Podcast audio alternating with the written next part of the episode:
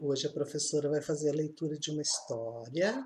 O autor é Pedro Bandeira e o nome da história é A Onça e o Saci.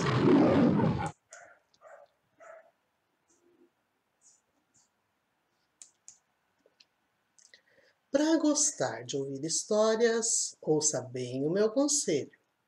Não precisa orelha grande, nem precisa ser coelho.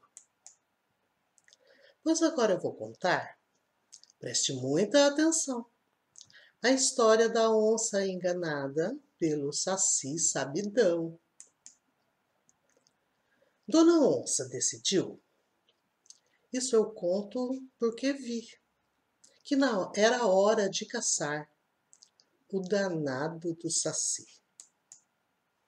Acordou logo cedinho e coçando seu pescoço, pôs açúcar bem no fundo de um escuro e velho poço.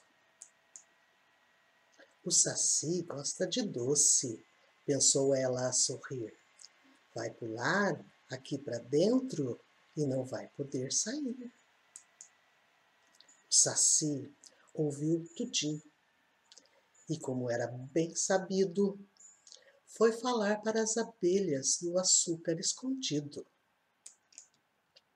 Vejam só, minhas amigas, tem açúcar para sobrar no fundo do velho poço e é só ir lá pegar. Foram para o poço as abelhas e o saci ficou do lado, agachado, a berrar e a gritar esgoelado. Ai, socorro, quem me acode! Daqui eu não posso sair. Esse poço é muito fundo, eu não consigo subir. Era o que a onça esperava.